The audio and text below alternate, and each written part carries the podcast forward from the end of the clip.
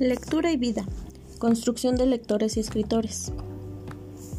La construcción de una alternativa de trabajo en el aula, superadora de las prácticas habituales, se genera a partir de considerar, número uno, el punto de vista de los sujetos de aprendizaje.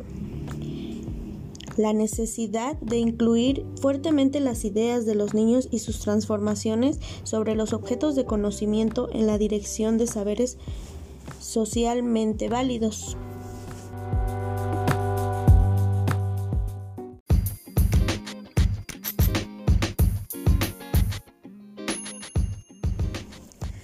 Desde el punto de vista del objeto de conocimiento, la necesidad de respetar la lengua escrita como un objeto social y cultural que se desarrolla a propósito de la necesidad de comunicación entre las personas.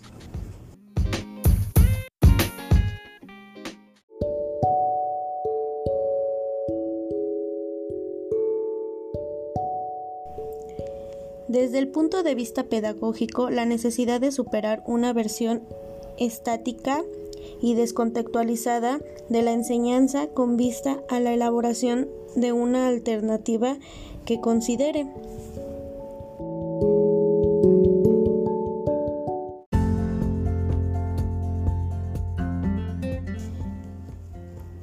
El objeto de la enseñanza debería apuntar a construir alternativas para lograr que los niños concienticen las restricciones, reglas, normas o convenciones que gobiernan los objetos de conocimiento.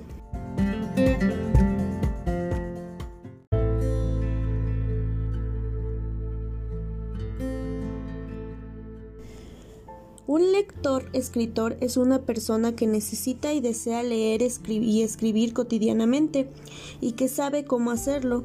El saber cómo es un elemento central para mantener la actividad, ya que nadie incrementa aquella que le resulta difícil, sino que tiende a evitarlo y en lo posible a abandonarlo.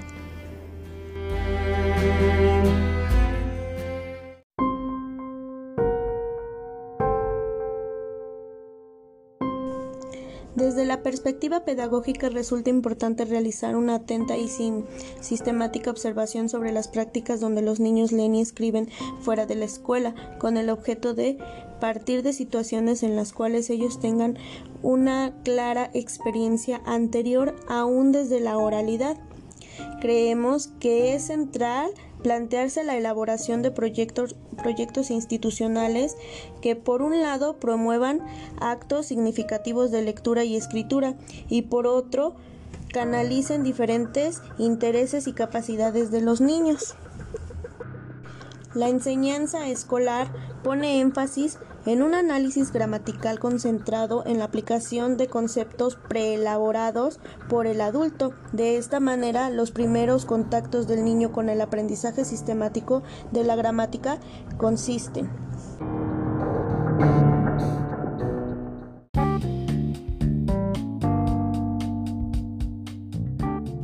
el desarrollo de proyectos de escritura con mayores o menores coincidencias, muchos son los escritores que sostienen actualmente la necesidad de organizar la enseñanza de la lengua escrita bajo esta modalidad. Se trata de una serie de situaciones unificadas por una finalidad coincidida y compartida por todo el grupo. Entre las dos fases descriptivas puede desarrollarse un segundo momento que denominamos situaciones AD hoc para resolver problemas relativos a contenidos lingüísticos recortados. Número 1. Una característica constitutiva del texto en cuestión. Número 2. Un problema no resuelto por la mayoría de los niños.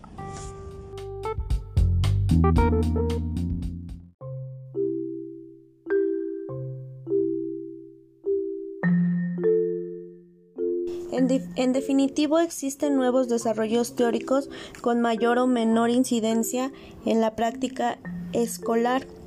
y nuevas prácticas con mayor o menor grado de contextualización teórica, es necesaria una sistemática documentación y análisis de las prácticas pedagógicas que buscan construir alternativas si se pretende coordinar una enseñanza capaz de orientar la solución de los problemas que enfrentamos cotidianamente con nuestros niños.